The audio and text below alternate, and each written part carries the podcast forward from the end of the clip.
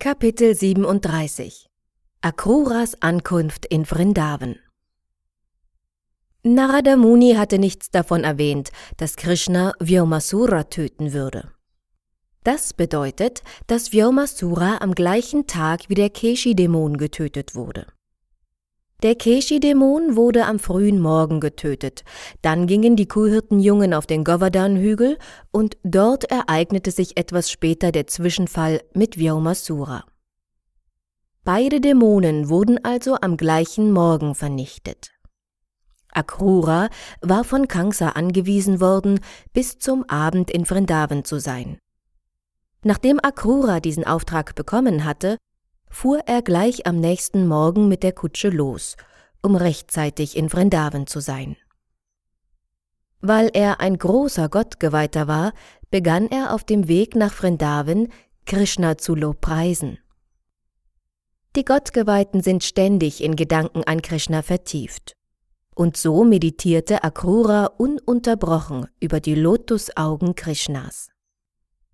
Er konnte sich nicht vorstellen, welche frommen Werke er verrichtet haben musste, dass er jetzt die Gelegenheit erhielt, Sri Krishna zu sehen. Akrura dachte bei sich, wenn Krishna es will, werde ich imstande sein, ihn zu sehen. Und er betrachtete sich als den glücklichsten Menschen, da er sehr bald Krishna sehen würde, den zu sehen sich alle mystischen Yogis wünschen. Er war überzeugt, dass an diesem Tag alle sündhaften Reaktionen seines vorangegangenen Lebens von ihm genommen würden und dass er nun seine gesegnete menschliche Lebensform endlich zum Erfolg führen könne. Im Grunde, so sagte Akrura, sei es eine große Gunst von Kangsa, dass er ihm den Auftrag gegeben habe, Krishna und Balaram zu holen, denn dadurch bekomme er nun die Möglichkeit, den Herrn zu sehen. Akrura dachte weiter daran, dass in früheren Zeiten große Weise und Heilige einfach dadurch, dass sie die strahlenden Nägel der Lotusfüße Krishnas gesehen hatten, von der materiellen Welt befreit wurden. Nun ist der Herr, die höchste Persönlichkeit Gottes, in der Gestalt erschienen, die der eines gewöhnlichen Menschen gleicht. Und ich bin wirklich glücklich zu nennen, dass ich ihn von Angesicht zu Angesicht sehen darf, dachte Akrora.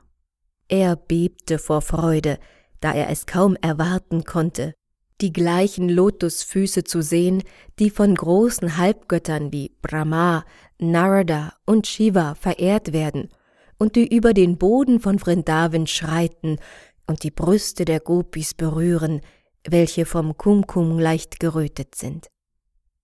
Ich bin wirklich vom Glück gesegnet, sagte er zu sich, dass ich heute die Gelegenheit bekomme, diese Lotusfüße zu sehen, und gewiss werde ich auch das liebliche Antlitz Krishnas betrachten dürfen, das auf Stirn und Nase mit Tilak gekennzeichnet ist.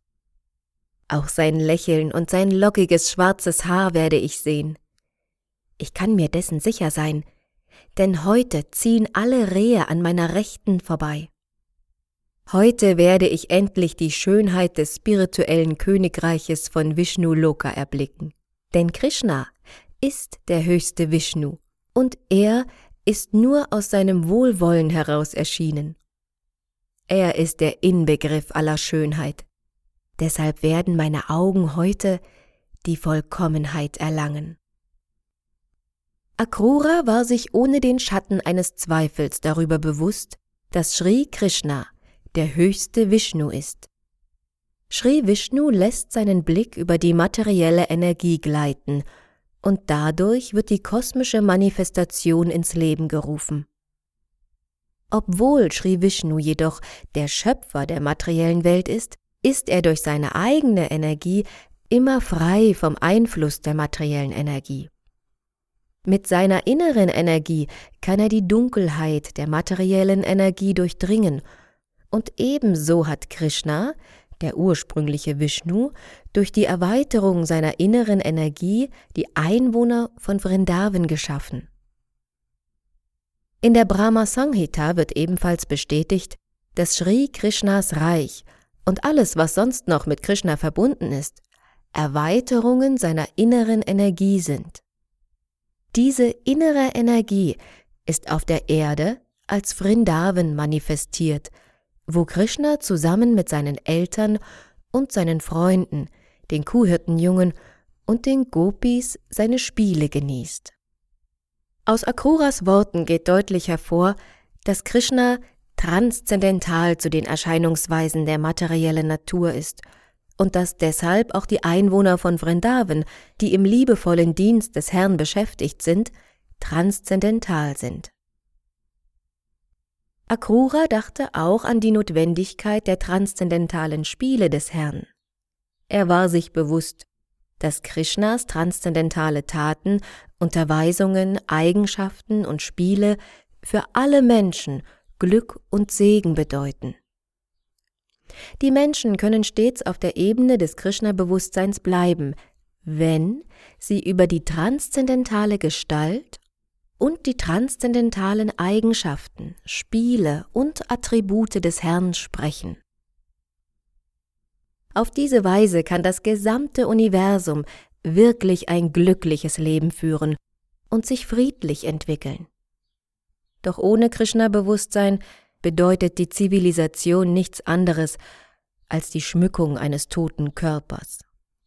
Man kann eine Leiche so prächtig schmücken, wie man will, doch wo kein Bewusstsein ist, ist aller Schmuck nutzlos. Ebenso ist die menschliche Gesellschaft ohne Krishna-Bewusstsein nutzlos und leblos. Akrura dachte, nun ist die höchste Persönlichkeit Gottes, Sri Krishna, als einer der Abkömmlinge der Yadu-Dynastie erschienen. Die religiösen Prinzipien sind die von ihm verfügten Gesetze. Diejenigen, die diese Gesetze befolgen, sind Halbgötter, und diejenigen, die sich ihnen widersetzen, sind Dämonen. Er ist gekommen, um die Halbgötter, die seinen Gesetzen gehorsam sind, zu beschützen. Mit Freude folgen die Halbgötter und die Gottgeweihten Krishnas Gesetzen. Und Krishna findet seinerseits Freude daran, ihnen allen Schutz zu gewähren. Wie in der Bhagavad Gita bestätigt wird, ist es für die Menschen immer segensreich, wenn sie darüber hören und sprechen, wie Krishna seine Geweihten beschützt und die Dämonen vernichtet. Die glorreichen Taten des Herrn werden von den Gottgeweihten und Halbgötter in ewig zunehmendem Maße gepriesen. Krishna, die höchste Persönlichkeit Gottes, ist der spirituelle Meister aller spirituellen Meister. Er ist der Befreier aller gefallenen Seelen und der Befreier der drei Welten. Jeder, dessen Augen mit Liebe zu Gott gesalbt sind, kann ihn sehen. Heute wird es mir möglich sein, den Herrn, die höchste Persönlichkeit Gottes, zu sehen, der mit seiner transzendentalen Schönheit die Glücksgöttin zu sich hingezogen hat, so dass sie nun ewig mit ihm lebt. So wie ich in Vrindavan ankomme, werde ich vom Kutschbock springen und mich lang ausgestreckt zu Boden werfen, um dem höchsten Herrn, dem Meister der materiellen Natur und aller Lebewesen, meine Ehrerbietungen zu erweisen. Die Lotusfüße Krishnas werden ständig von großen mystischen Yogis verehrt. Und auch ich werde seine Lotusfüße verehren und einer seiner Freunde in Vrindavan werden, wie die Kuhhirtenjungen. Wenn ich Sri Krishna auf diese Weise zu Füßen falle, wird er mir gewiss seine furchtlose Lotushand auf den Kopf legen. Er reicht seine Hand allen bedingten Seelen, die Zuflucht bei seinen Lotusfüßen suchen. Krishna ist das endgültige Lebensziel aller Menschen, die sich vor der materiellen Existenz fürchten. Und so wird er sicherlich auch mir Zuflucht unter seinen Lotusfüßen gewähren. Ich sehne mich danach, dass er meinen Kopf mit seinen lotusgleichen Händen berührt. Auf diese Weise war Akrura voller Erwartungen, von Krishnas Hand gesegnet zu werden. Er wusste, dass Indra der Himmelskönig und der Herrscher über alle drei Welten, die oberen, mittleren und unteren Planetensysteme, einst die Segnung des Herrn erlangt hatte, einfach weil er ein wenig Wasser opferte, das Krishna annahm. Ebenso hatte Bali Maharaj die Stellung Indras erreicht, nur weil er Sri Vamanadev drei Schritte Land als Spende gab und ihm dazu ein wenig Wasser opferte, was von Vamanadev angenommen wurde. Als die Gopis während des Rastanzes mit Krishna müde wurden, strich ihnen Krishna mit seiner Hand, die wie eine Lotusblume duftet, über die perlengleichen Schweißtropfen auf ihren Gesichtern, so dass sie augenblicklich neues Leben fühlten. So erhoffte sich auch Akrura den Segen der allbarmherzigen Hand Krishnas. Krishnas Hand kann jedem Menschen, der sich dem Krishna-Bewusstsein zuwendet, alle Segnungen erteilen. Wenn jemand materielles Glück möchte, wie der König des Himmels, kann er diese Segnung von der Hand Krishnas bekommen. Wenn jemand von den Qualen der materiellen Existenz befreit werden möchte, kann er diese Segnung ebenfalls von Krishnas Hand bekommen. Und wenn jemand in reiner transzendentaler Liebe mit Krishna zusammen sein und seinen transzendentalen Körper berühren möchte, so kann er auch diese Segnung von Krishnas Hand bekommen. Gleichzeitig hatte Akrura jedoch auch Befürchtungen, weil er von Kansa, Krishnas Feind, geschickt wurde. Er dachte, ich werde Krishna als Bote des Feindes begegnen. Doch gleichzeitig sagte er sich auch, Krishna weilt als Überseele im Herzen eines jeden, und deshalb wird er auch mein Herz kennen. Obgleich Akrura ein Vertrauter von Krishnas Feind war, hatte er ein reines Herz. Er war ein reiner Geweihter Krishnas, er war sogar bereit, Kangsas Zorn auf sich zu laden, nur um Krishna zu treffen. Akrura war sich sicher, dass Krishna ihn nicht wie einen Feind empfangen würde, obgleich er als Vertreter Kangsas zu ihm kam. Der Auftrag, den ich auszuführen habe, ist zwar sehr schrecklich, da ich von Kangsa geschickt bin, doch wenn ich mich der höchsten Persönlichkeit Gottes nähere, werde ich dies in aller Demut mit gefalteten Händen tun. Meine Hingabe wird ihn bestimmt erfreuen, und vielleicht wird er mir sogar ein Lächeln schenken und seinen Blick über mich gleiten lassen, so dass ich von allen sündhaften Reaktionen befreit werde. Dann habe ich die Ebene der transzendentalen Glückseligkeit und des transzendentalen Wissens erreicht. Weil Krishna mich im Innersten meines Herzens kennt, wird er mich gewiss umarmen, wenn ich vor ihn trete. Ich bin nicht nur ein Abkömmling der Yadu-Dynastie, sondern auch ein reiner Gottgeweihter. Durch seine barmherzige Umarmung werden mein Körper, mein Herz und meine Seele von den Reaktionen auf die Taten meines vergangenen Lebens gänzlich gereinigt werden. Wenn sich unsere Körper berühren, werde ich sofort mit gefalteten Händen mit aller Demut aufstehen. Bestimmt werden mich Krishna und Balaram Onkel Akrura nennen, und das wird die Krönung meines Lebens sein. Solange man nicht von der höchsten Persönlichkeit Gottes anerkannt wird, kann das Leben niemals erfolgreich sein. Hier wird deutlich gesagt, dass man sich bemühen sollte, durch Dienst und Hingabe die Anerkennung der höchsten Persönlichkeit Gottes zu erlangen. Ein Mensch, der diese Bemühung nicht unternimmt, hat die Möglichkeit, die das menschliche Leben bietet, verspielt. In der Bhagavad Gita wird gesagt, dass der höchste Herr, die Persönlichkeit Gottes, jedem Lebewesen gleichgesinnt ist. Für ihn gibt es weder Freunde noch Feinde. Einem Gottgeweihten jedoch, der ihm mit Liebe und Hingabe dient, ist er besonders zugetan. In der Bhagavad Gita wird auch gesagt, dass der höchste Herr den hingebungsvollen Dienst seiner Geweihten erwidert. Akrura verglich Krishna mit dem Wunschbaum der himmlischen Planeten, der dem Verehrenden jede Frucht gibt, die er sich wünscht.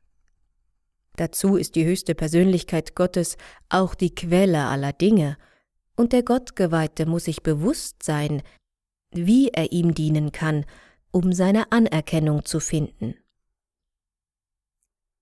Im Chaitanya Charitamrita wird deshalb erklärt, dass man gleichzeitig dem spirituellen Meister und Krishna dienen muss, um Fortschritte im Krishna-Bewusstsein zu machen. Wenn man sich unter der Führung des spirituellen Meisters in Krishnas Dienst beschäftigt, leistet man echten und wirkungsvollen Dienst, denn der spirituelle Meister ist der äußere Vertreter Krishnas. Sri Vishwanath Chakravarti Thakur sagt, dass man direkt den höchsten Herrn zufriedenstellt, wenn man den spirituellen Meister zufriedenstellt. Dies lässt sich mit dem Dienst in einer Regierungsstelle vergleichen, wo man unter der Aufsicht eines Abteilungsleiters arbeiten muss. Wenn der Abteilungsleiter mit der Arbeit eines bestimmten Angestellten zufrieden ist, dann werden automatisch auch Beförderung und Gehaltserhöhung folgen. Wenn sich Krishna und Balaram über meine Gebete freuen, so malte sich Akrura aus, werden sie mich gewiss bei der Hand nehmen und mich in ihr Haus führen, um mich dort mit beehrender Gastlichkeit zu empfangen, und sie werden sich bestimmt auch nach den Unternehmungen Kangsas und seiner Freunde erkundigen.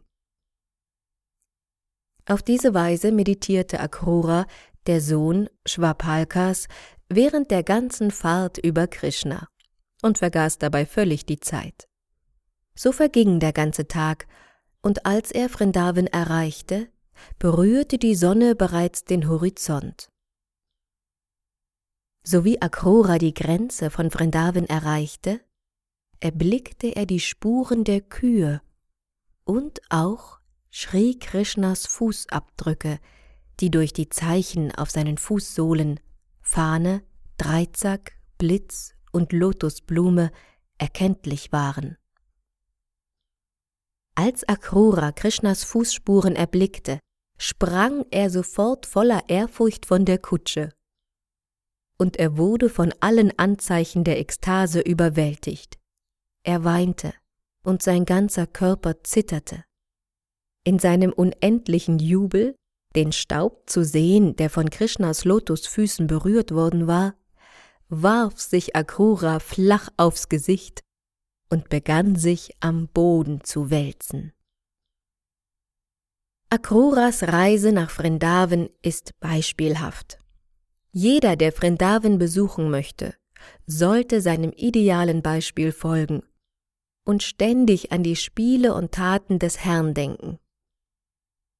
Wenn man die Grenze von Vrindavan erreicht, sollte man sich sofort den ganzen Körper mit dem Staub von Vrindavan einreiben, ohne dabei über seine materielle Stellung und sein materielles Ansehen Gedanken zu verlieren.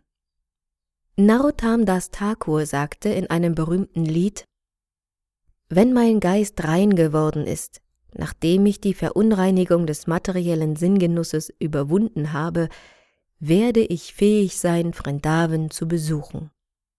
Man kann also nicht nach Vrindavan gelangen, indem man sich einfach eine Fahrkarte kauft. Den Vorgang, wie man nach Vrindavan kommt, zeigt Akrura hier durch sein Beispiel. Als Akrura im Dorf von Vrindavan eintraf, sah er, wie Krishna und Balaram gerade das Melken der Kühe beaufsichtigten. Krishna war in gelbe Gewänder gekleidet und Balaram in blaue. Akrura sah auch, wie Krishnas Augen den schönen frischen Blüten des herbstlichen Lotus glichen. So traf er auf Krishna und Balaram, die im Frühling ihrer Jugend standen. Sie sahen einander sehr ähnlich, doch Krishna hatte eine schwärzliche Körpertönung wohingegen Balarams Körpertönung weißlich war. Beide waren sie die Zuflucht der Glücksgöttin. Sie hatten wohlgeformte Körper, anmutige Hände und bezaubernde Gesichtszüge, und sie waren so stark wie Elefanten. Nachdem Akrura bereits ihre Fußabdrücke gesehen hatte, stand er nun Krishna und Balaram direkt gegenüber. Obwohl Krishna und Balaram die mächtigsten Persönlichkeiten waren, schenkten sie Akrura ihre lächelnden Blicke. Akrura erkannte, dass Krishna und Balaram gerade aus dem Wald zurückgekehrt waren, wo sie ihre Kühe gehütet hatten. Sie hatten ihr Bad genommen und waren nun in frische Gewänder gekleidet und trugen Blumengirlanden und Halsketten aus den wertvollsten Juwelen. Dazu waren ihre Körper mit Sandelholzpaste bestrichen. Der Duft der Blumen und des Sandelholzes und die Gegenwart Krishnas und Balarams beseelten Akrura mit großer Freude. Und er schätzte sich unbeschreiblich glücklich, weil er Krishna, die höchste Persönlichkeit Gottes, und seine vollständige Erweiterung, Balaram, von Angesicht zu Angesicht sehen durfte. Wusste er doch, dass sie die ursprünglichen Schöpfer der gesamten kosmischen Manifestation waren. Wie in der Brahma Sanghita erklärt wird, ist Krishna die ursprüngliche Persönlichkeit Gottes und die Ursache aller Ursachen. Akrura wusste, dass der Herr, die höchste Persönlichkeit Gottes, persönlich zum Wohl seiner Schöpfung erschienen war, um die Prinzipien der Religion wieder festzusetzen und die Dämonen zu vernichten.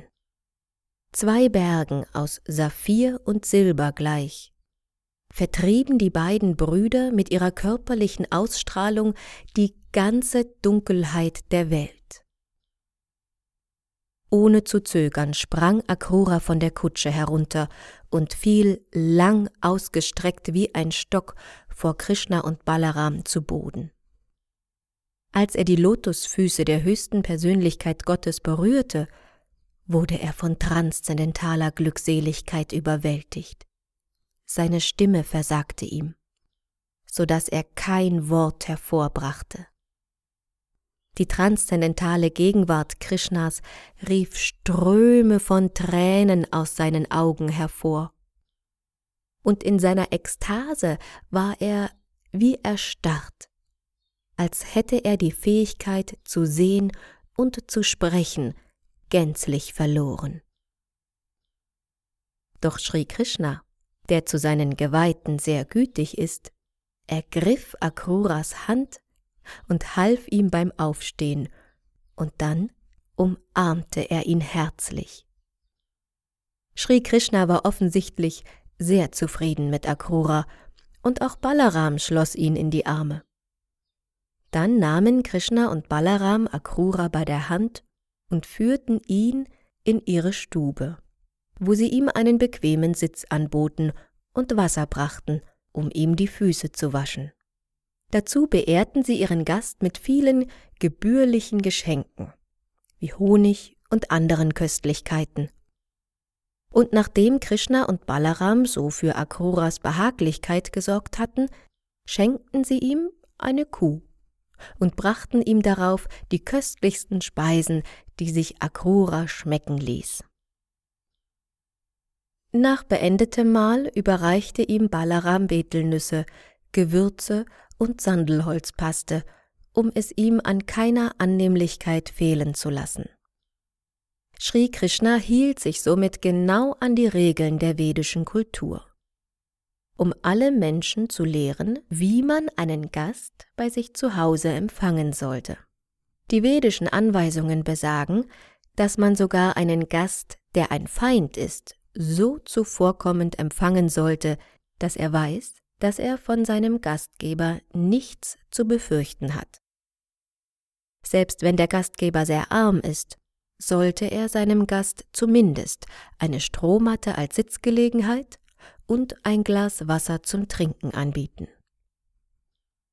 Krishna und Balaram empfingen Akrura in einer Weise, die seiner erhabenen Stellung angemessen war. Nach dem festlichen Empfang setzte sich Nanda Maharaj, Krishnas Pflegevater, zu Akrura und sagte: Mein lieber Akrura, wahrscheinlich erübrigen sich meine Fragen. Ich weiß, dass du unter dem Schutz Kangsas stehst, der sehr grausam und dämonisch ist. Wenn er jemandem Schutz verspricht, ist es genauso, wie wenn ein Schlachthausbesitzer Tiere beschützt, um sie später zu töten. Kangsa ist so skrupellos und selbstsüchtig, dass er nicht einmal davor zurückschreckte, die Söhne seiner eigenen Schwester zu töten. Wie könnte ich daher noch ernsthaft glauben, er würde die Einwohner von Mathura beschützen? Nanda Maharaj machte hier auf einen sehr wichtigen Punkt aufmerksam. Wenn die Regierungsoberhäupter nur ihr Selbstinteresse im Auge haben, können sie niemals für das Wohlergehen der Bürger sorgen. Als sich Nanda Maharaj mit solch freundlichen Worten an Akura wandte, vergaß dieser die Anstrengungen seiner Reise von Mathura nach Vrindavan. Hiermit enden die Bhaktivedanta Erläuterungen zum 37. Kapitel des Krishna-Buches Akruras Ankunft in Vrindavan.